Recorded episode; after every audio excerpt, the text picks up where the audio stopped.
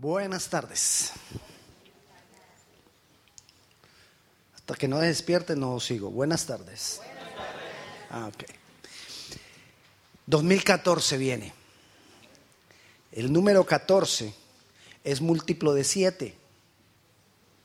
Y el 7 en Dios y en la Biblia quiere decir plenitud. Estar completo quiere decir plenitud. Y el 14 es dos veces 7. Es decir, una doble porción de estar completo en Dios. Eso quiere decir el 14. Una doble porción de estar completo en Dios. Y Dios quiere hacer en el 2014 llevarnos a, a, estar completos en Él. Cosas que no hemos completado, Él las quiere completar. Pero ¿cómo así? Si estar completo, ¿cómo hago yo para tener una doble porción de estar completo? Si estoy completo, ¿cómo hago para estar dos veces completo? Te lo voy a explicar. Lo que quiere decir eso es que tú vas a tener que hacer la mitad de esfuerzo para estar completo. ¿Me entiende? Quiere decir eso que cosas que antes requerían un sacrificio tuyo, ahora van a requerir un esfuerzo más no un sacrificio para lograrlo. ¿Me entiende? Si lo entiende, recíbalo. Si lo entiende, créalo. Porque eso es lo que vamos a estar declarando en estos días. Eso es lo que vamos a estar declarando el 31, allá en tu casa, con tu familia, con tus hijos, o aquí si estás acá, donde estés. Empieza a declarar, apenas comience el 2014, está declarando durante todo el 2014 que hay una doble porción de Dios en ti que te llevará a estar completo en Él. Una doble porción del Espíritu de Dios. Amén. De, eso no es la enseñanza de hoy. Eso es lo que vamos a estar eh, declarando en nuestras vidas para este 2014. Yo lo creo para mí. Yo lo creo para mi familia.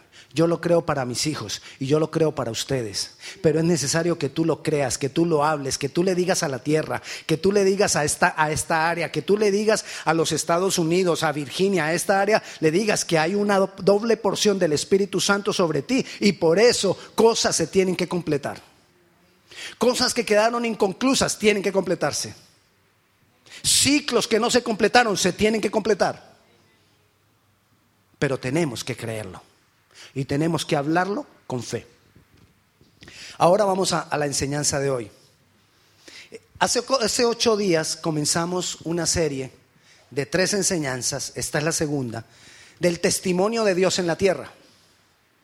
Y nos basamos en Primera de Juan 5.8. Si quiere, abra, Primera de Juan, primera carta del apóstol Juan. La primera carta del apóstol Juan está allá al final, antes de Apocalipsis. Ahí están, después de las cartas de Pedro, ahí están las cartas de Juan. Son tres cartas de Juan. Primera carta del apóstol Juan, capítulo 5. Y se acuerda que yo le dejé una tarea hace ocho días. La tarea era que usted, usted, se leyera toda la primera carta del apóstol Juan. Yo no le voy a preguntar a nadie porque yo confío que usted hizo la tarea. Entonces no le pregunto. Yo creo que usted hizo la tarea. Y si usted estuvo eh, leyendo la primera epístola del apóstol Juan, bueno, si no la leyó, le doy esta otra semana oportunidad para que la lea.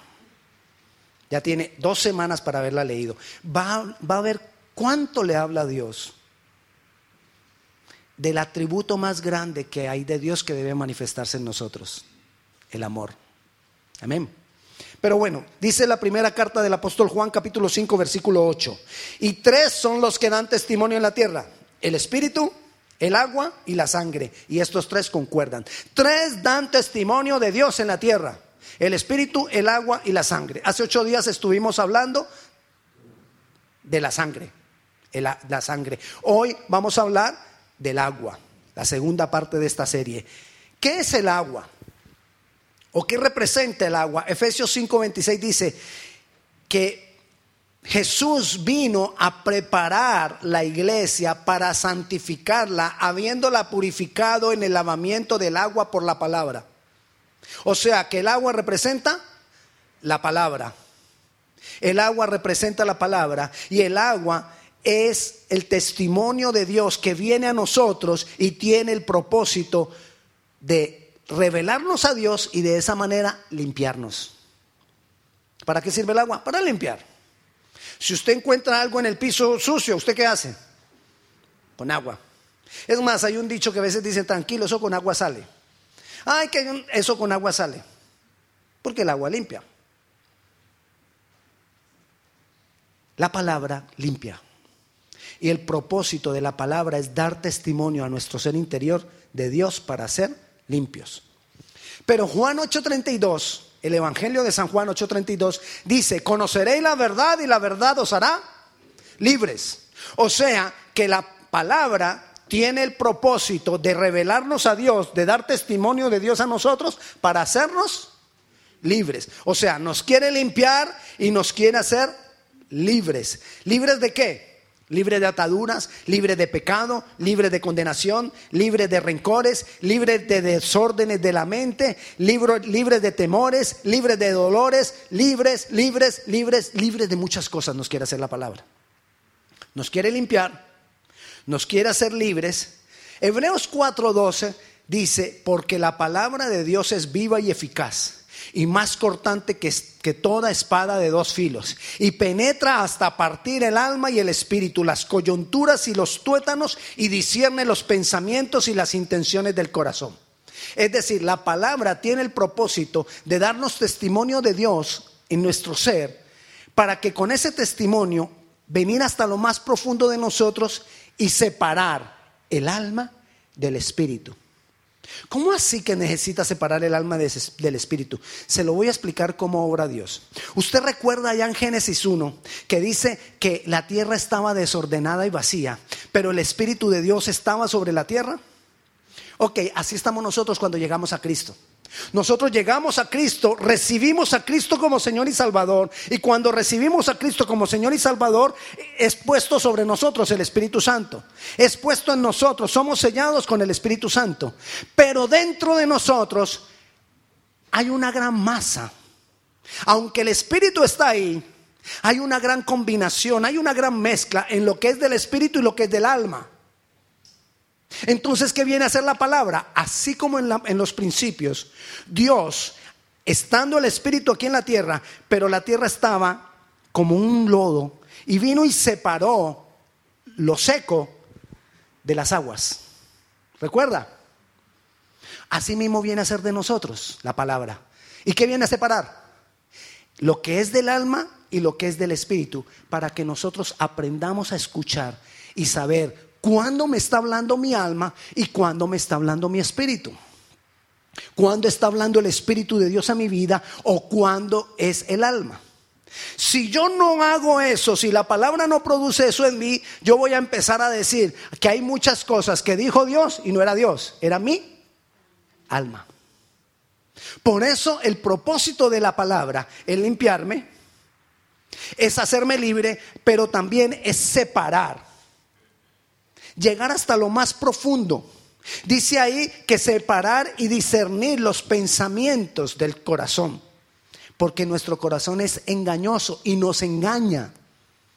Y nos puede decir que Dios dijo algo cuando no fue Dios quien lo dijo. Le doy un ejemplo. Apareció el gran negocio. ¿Verdad? Y yo cierro los ojos y digo, Dios me dijo. Quizás no sea Dios. Quizás sea tu emoción, tu alma. O no el negocio. Apareció la gran mujer. Ay, la que yo espero. Es que esa era. O bueno, no digamos mujer, el hombre. Digamos que usted es mujer y apareció el hombre. Ese es. Mi hija, ese hombre no. Ese es. Dios me dijo. O, o al hombre al contrario. Esa es la mujer. Y la mamá le dice, papito, es... bueno, casi a todas las mamás, casi ninguna sirve. Sí, es difícil. Pero bueno, pero la mamá le dice, no, mi hijo, esa no es. Y el hombre, no, es que Dios me dijo. Y muchas veces es el alma. La parte sentimental nuestra se mete en tantas cosas. Pero dice ahí que la palabra viene a separar entonces vamos identificando en nuestro ser interior lo que viene de Dios y lo que viene del alma. Nos muestra las malas intenciones de, nuestro corazón, el cual es engañoso. Entonces la palabra viene a darnos testimonio de Dios para limpiarnos, para hacernos libres y para separar lo que es del alma y lo que es del espíritu y podamos escuchar la voz de Dios. Eso es lo que quiere hacer la palabra. Pero yo no sé si usted se pregunta, ¿por qué no lo vemos en nuestras vidas? ¿Por qué o en muchos periodos de tiempo en nuestras vidas no ocurre esto? ¿O por qué se tarda tanto en que la palabra produzca todo esto para cual fue mandada?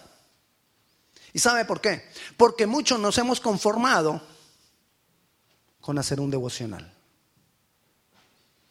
¿Qué es hacer un devocional? Porque nos hemos conformado con leer las escrituras y no más. Nos hemos conformado con hacer un devocional diario y no más. Si es que hace devocional. Aún peor, hay muchos que ni devocional hacen. Pero el que hace devocional, muchas veces nos conformamos con el devocional. No, pastor, yo hago el devocional, la aplicación de la Biblia, eso trae un devocional buenísimo. Yo lo hago todos los días. Pero ¿por qué no se ve el cambio? ¿Por qué no se ve la transformación? Quizás nos faltan algunas cosas que nos pueden ayudar. Y como les decía ahora del 2014, si tú haces el esfuerzo, no vas a necesitar hacer un sacrificio.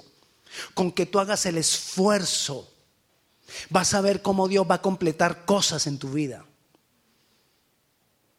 Entonces vamos a mirar algunas cosas que nos deben ayudar cuando nosotros nos metemos con la palabra, nos deben ayudar para que todas estas tres cosas que hemos visto, que es el propósito de, la palabra, para darnos testimonio de Dios y sean cambiadas cosas en nosotros, estas, estas cosas nos van a ayudar. Y vayamos a Juan, capítulo 5, el Evangelio de Juan.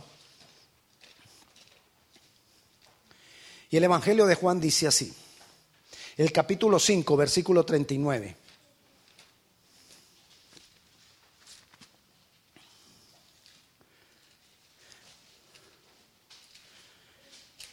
Dice,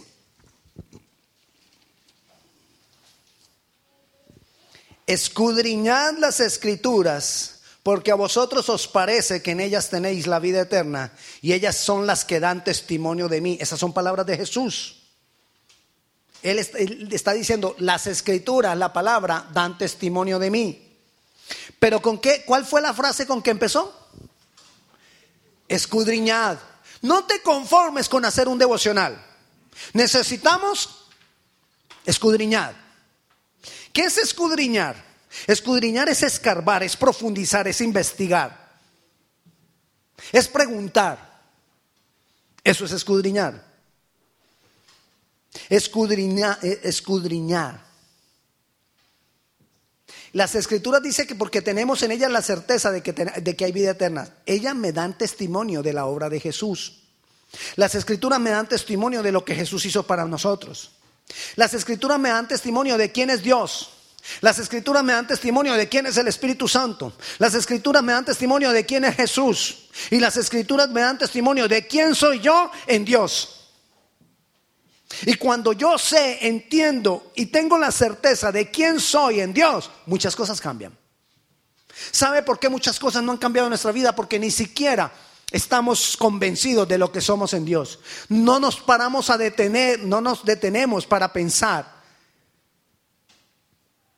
todo lo que yo soy en Dios, todo lo que yo tengo en Dios, todo lo que yo puedo en Dios. Y por eso muchas cosas no se dan. Entonces necesitamos escudriñar, ir más allá. Si tú haces un devocional, agarra esa, porción de la Biblia que leíste y profundízala. Lee más, vea las referencias, vea aquí, vea allá, toma uno, consigue, invierte en una buena Biblia. Una Biblia donde te, donde te indique más cosas, donde te lleve a otras cosas, a entender un poco más de la palabra. Eso es escudriñar. Pero paralelo a esto, debemos hacer otra cosa. Vaya buscando Primera de Corintios. Primera carta del apóstol Pablo a los Corintios, capítulo 10. Dice el versículo 5 del capítulo 10.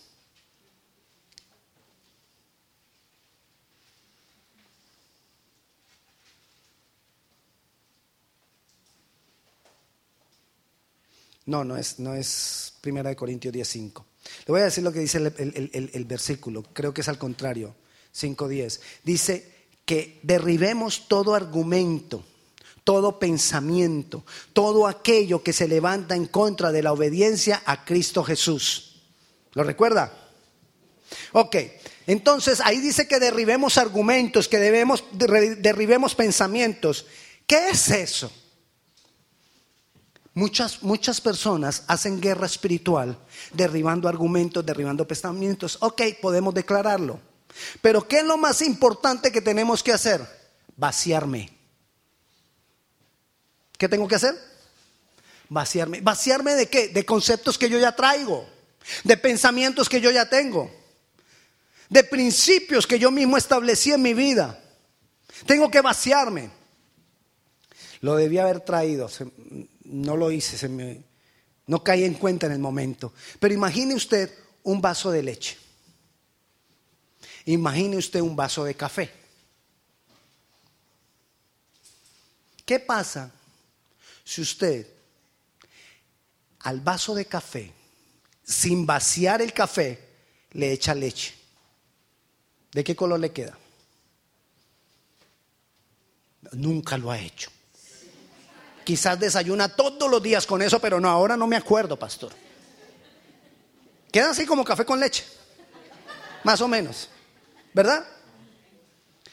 ¿Cuál es la única manera de que si usted pueda, cuál es la única manera de que usted pueda echar la leche en el vaso donde está el café y quede pura? Solo hay una forma. Vaciar el vaso de café. Si usted no vacía el vaso de café, siempre le va a quedar café con leche. Así es la palabra en nuestras vidas. Si nosotros no nos vaciamos de lo que ya traemos, vamos a tener en nuestra mente una mezcla. Y decimos, la palabra dice, pero en el momento de actuar no actúo de acuerdo a lo que la palabra dice, sino a una mezcla. Y entonces en medio de esa mezcla nosotros, ya la gente dice, los que son del mundo nos dicen, no, usted ya no es de nosotros, usted es cristiano.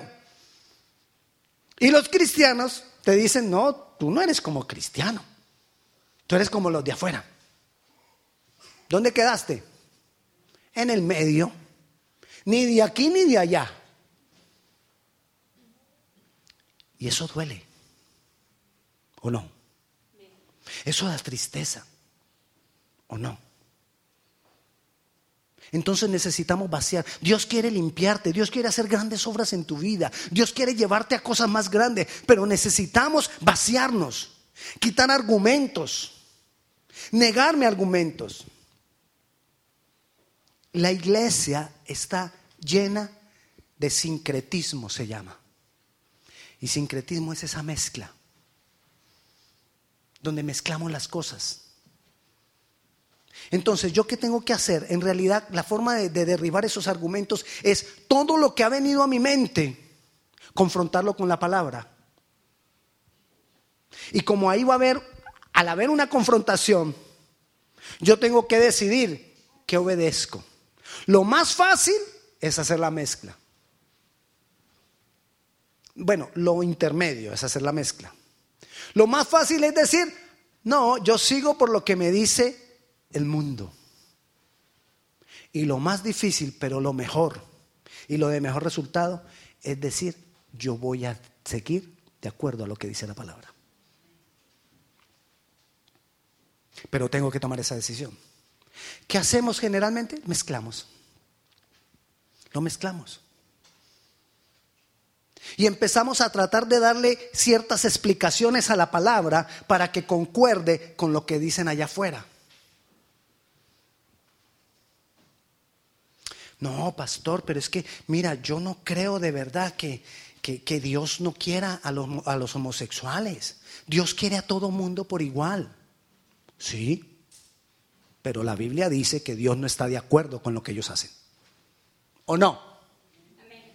Entonces yo me tengo que meter aquí, en la cabeza no puedo permitir, los adolescentes tienen que meterse a la cabeza. No puedo permitir, los hombres, las mujeres tienen que meterse en la cabeza. No puedo permitir en mi vida conceptos de que eso Dios lo acepta.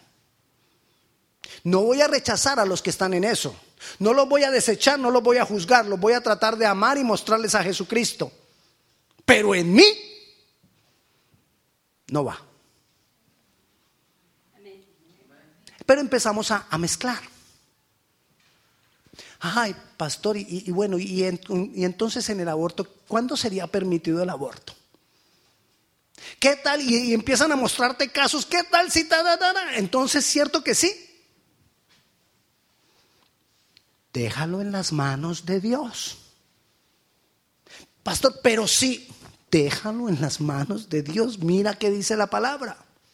¿Me entiende a lo que vamos? Pero así con muchas cosas, le estoy dando casos extremos, pero así con muchas cosas del diario vivir. Necesitamos aceptar lo que dice la palabra como lo dice la palabra. Y pararnos ahí. Escudriñar, vaciarme.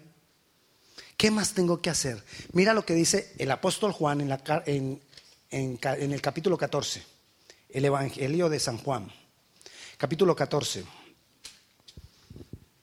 versículo 26.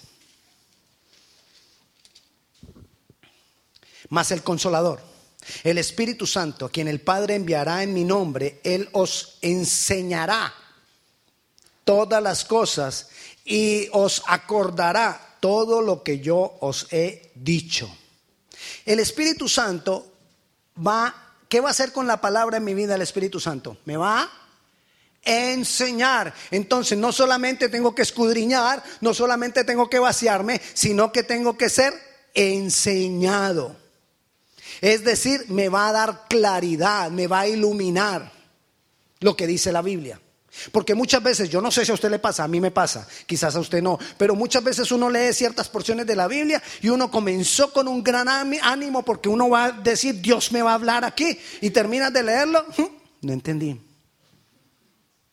No entendí nada. Bueno, yo sé que a usted no le pasa, a mí me pasa a veces. Gracias a Dios que a usted no le pasa, a mí sí. Y entonces uno empieza, ¿y ahora qué? No entendí. Y que Matatías, hijo de Melelías, y Melelías, hijo de yo no sé quién, y yo de yo no sé quién, hijo de yo no sé quién. Y te llevas tres, cuatro capítulos leyendo que es hijo de este, y que es hijo de este, y que es hijo de este, y que tuvo con la mujer de este, este otro hijo, y este, este y terminaste. Y, y esa era la porción del día. ¿Y ahora? ¿Qué hace el Espíritu Santo? El Espíritu Santo viene y me enseña. Y quizás te hace resaltar por ahí un nombre de todos esos. Y usted dice, ay, para mi nieto. No, no, no. Quizás es Dios para que usted escudriñe sobre ese personaje. Quizás es Dios porque más adelante le va a hablar de ese personaje. Entonces Dios ahí le está iluminando. Pero como usted sabe que además de, ser enseñado usted necesita escudriñar, entonces usted va a buscar en un diccionario, va a buscar en internet, va a buscar aquí, va a buscar allá, pero va a escudriñar. Y va a entender cosas más adelante.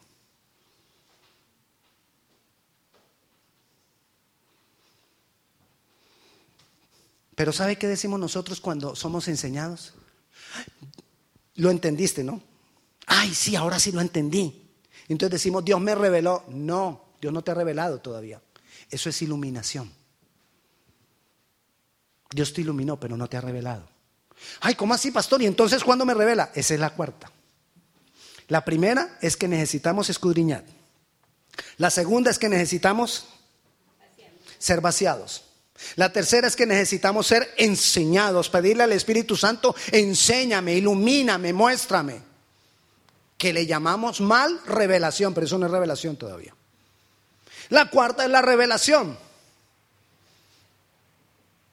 Me debe ser revelada la palabra. Revelación es más que entender algo que antes no entendía. Eso es ser enseñado. Revelación de Dios se produce en nosotros cuando el concepto, el mandamiento o el principio es escrito en mi mente y en mi corazón.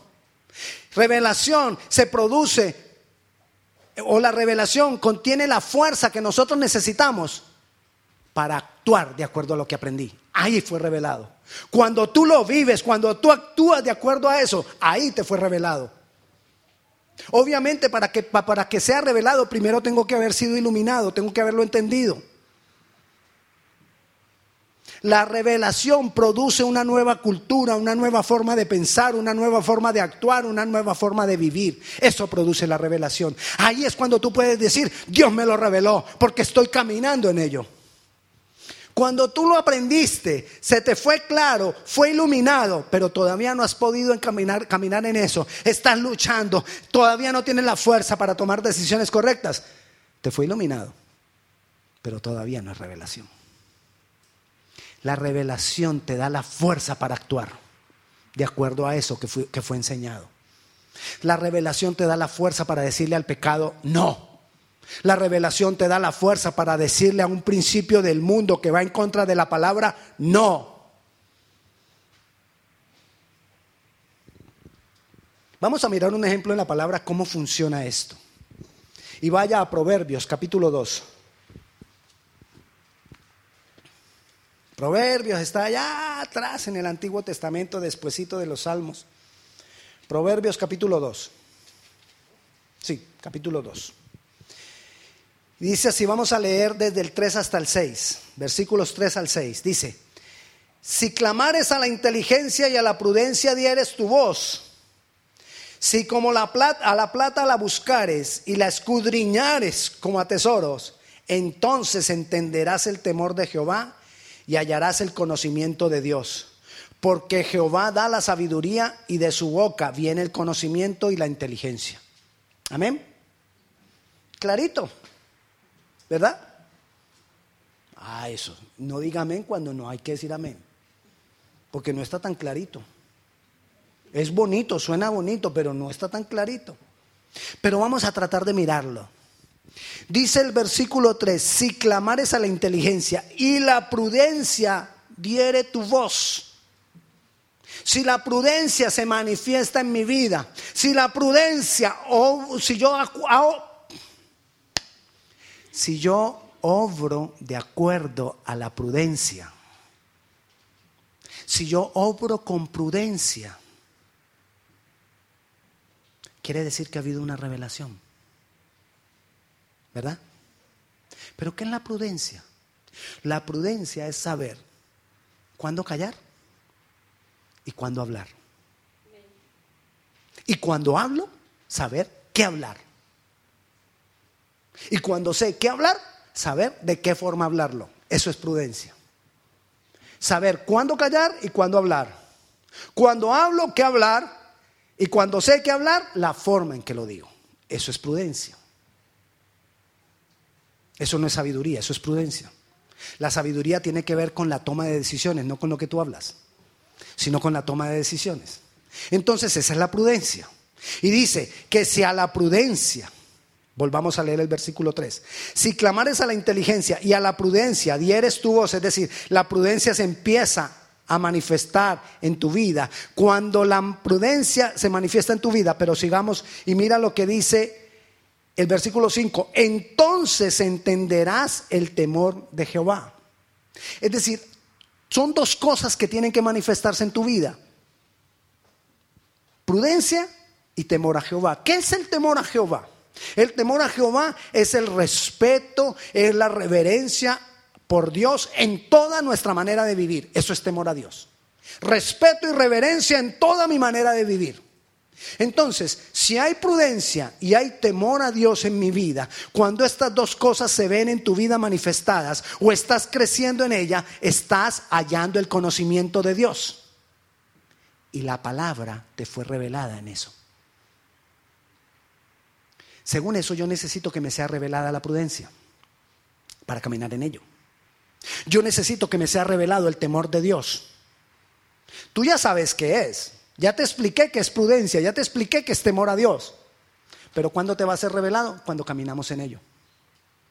Cuando empiezo a, dar pininos. ¿Sabe qué son pininos? ¿Sí? Cuando el niño está empezando a caminar, que y uno dice, ¡ay, hizo un pinino! Es decir, está empezando a hacerlo. Cuando tú empiezas a hacer pininos en eso, estás creciendo en el conocimiento de Dios. Lo estás conociendo más. Los atributos de Dios se están manifestando, se están manifestando en tu vida. Entonces, ahí es donde estás conociendo a Dios. El conocimiento de Dios no es saber más de la palabra. Uy, es que usted viera yo cómo conozco de Dios. Uf, yo me sé un poco de versículos de memoria. ¿Y de qué si no vives de acuerdo a eso? ¿Me entiende? Es mejor que tú sepas poco, pero que eso poco que sabes, lo vivas. Tienes más revelación que el que sabe mucho y no lo vive. Cada que tú aprendes algo, que tú puedas ir caminando en eso. Ese es el testimonio de Dios. La palabra viene a dar testimonio para que los atributos de Dios, lo que es Dios, como Dios quiere que actuemos, se manifiesten en nuestras vidas. El testimonio de Dios, recuérdelo, son los atributos de Dios manifestados en mí. Ese es el testimonio de Dios en mi vida. El testimonio de Dios obra primero en nosotros. Es como el agua que primero nos lava por dentro y luego en esa misma medida, mientras esto va ocurriendo, nos va llenando y se va desbordando de nosotros y otros lo ven y otros reciben el testimonio de lo que está haciendo en nosotros, de lo que Dios está haciendo en nosotros, no solo por lo que oyen de nuestra boca, sino por lo que ven de que nosotros hacemos. Es mayor lo que cambia una vida que está alrededor de nosotros por lo que hacemos que por lo que decimos. Cuando uno recién llega al Evangelio, eso le pasa a muchos, quizás a usted no. Pero cuando uno recién llega al Evangelio y uno empieza a leer la Biblia y empieza a ver esto es pecado, esto es pecado, esto es pecado, entonces ve a las personas que están alrededor de uno y lo ve pecando y uno dice, te vas para el infierno, la Biblia dice que tal, tal, tal, tal. Y le damos bibliazos. Porque eres un pecador, borrachín. Y si es la esposa, el Señor te va a castigar y nos aprendemos unos versículos claves para decirle a esa persona que es la, más, la cosa más desechable, pues. Pero cuando el amor de Dios me es revelado, yo no lo trato así. ¿Aló? ¿Hay alguien en casa? Yo no lo trato así. Yo voy a recogerlo yo voy a levantarlo y voy a mostrarle el amor de Dios para que Él tenga la fuerza para cambiar. Por eso muchas veces en, años anteriores cometíamos el error de decirle a, a, las personas que tenían algún problema, deje de tomar, vaya a la iglesia, deje de tomar para que así pueda conocer a Dios. ¿Quién puede dejar de tomar para ir a la iglesia? Prefiere no ir a la iglesia. ¿Verdad? Y entonces la gente decía, no, yo no voy porque es que allá me van a decir que yo vengo borracho, que vuelo, ¿cómo es que le dicen ustedes en Centroamérica el olor del, trago del día anterior? Tufo le decimos nosotros en Sudamérica. Goma, no, pero el olorcito que sale. Tufo, tufo, tufo decimos todos. Que le dicen a uno, ¿dónde es tufo usted? Bueno, entonces, Viene la persona y dice, yo no quiero ir a la iglesia porque me sienten el olor y me rechazan y todo eso. Tiene razón. Los rechazamos. Pero cuando conocemos el amor de Dios, no le decimos deje de tomar para ir a la iglesia. Le decimos vaya a la iglesia. Y poco a poco va a dejar de tomar. Diferente. Vaya a la iglesia y cuando Dios se te revele a ti, dejará de tomar. No vas a tener que esforzarte tanto cambia. Cuando tú le muestras amor a la gente, la gente cambia. ¿Usted no le ha tocado a veces trabajar con alguien que usted dice, ¿por qué me tocó este? Preciso. Dios me está probando. Y entonces somos como pechando con la otra persona y nos enfrentamos. Y, pero cuando tú les muestras amor, esas personas cambian tarde o temprano cambian. ¿Cómo ocurre esto? Les decía ahora como el agua. viene y te lava primero a ti, la palabra. Y empieza a inundarte más, a inundarte más, a inundarte más, hasta que empieza a salir de ti. Y cuando sale de ti, empiezan otros a probar de eso que está saliendo de ti. Vaya Isaías 55, ya casi terminamos. A Isaías 55. Ese es el testimonio de Dios en la tierra, el agua. ¿Ya llegó a Isaías 55? Bueno, gloria a Dios. Vaya leyéndolo. Isaías 55, capítulo 10. Perdón, versículo 10. Por como, por como desciende de los cielos la lluvia y la nieve. ¿Qué es eso? Lluvia y nieve, ¿qué son? Agua. Como desciende de los cielos la lluvia y la nieve y no vuelve allá, sino que riega la tierra y la hace germinar y producir y da semilla al que siembra y pan al que come, así será mi palabra que sale de mi boca. No volverá a mí vacía, sino que hará lo que yo quiero y será prosperada en aquello para, lo que la envíe. Así obra la palabra. Volvamos a leerlo. Por como desciende de los cielos la lluvia y la nieve, así como viene de arriba, de lo alto, de Dios el agua, y no vuelve allá, sino que riega la tierra. ¿Alguien recuerda a qué comparó Jesús la tierra o el terreno o el suelo? En la parábola del sembrador. A nuestros corazones. Y él dijo y explicó, cuando explicó la parábola del sembrador, él dijo que el terreno era el corazón de los hombres. Entonces dice ahí, porque como desciende de los cielos la lluvia y la nieve, y no vuelve allá, sino que riega el corazón y lo hace germinar. ¿Qué es germinar? Que produce primero aquí hasta que sale. Y luego que lo hace germinar, dice ahí, y lo hace germinar y producir y da semilla al que siembra, da su fruto, se ve el cambio y pan al que come, así será mi palabra. Viene a ti, te cambia, te transforma. Eso empieza a salir sobre otros. Y Jesús le dijo a la mujer samaritana, el que toma de mi agua se convertirá en una fuente de vida. ¿Qué es una fuente? La fuente no es el agua que viene de arriba. ¿Qué es lo contrario? A, contrariamente, la fuente no viene de arriba, la fuente produce de adentro hacia afuera. Nos, nos, dijo que éramos fuentes, es decir, que el cambio que hay aquí en nosotros empieza a saltar para que otros prueben. Y entonces lo que otros prueban va a ser para ellos sanidad, va a ser para ellos testimonio testimonio de Dios.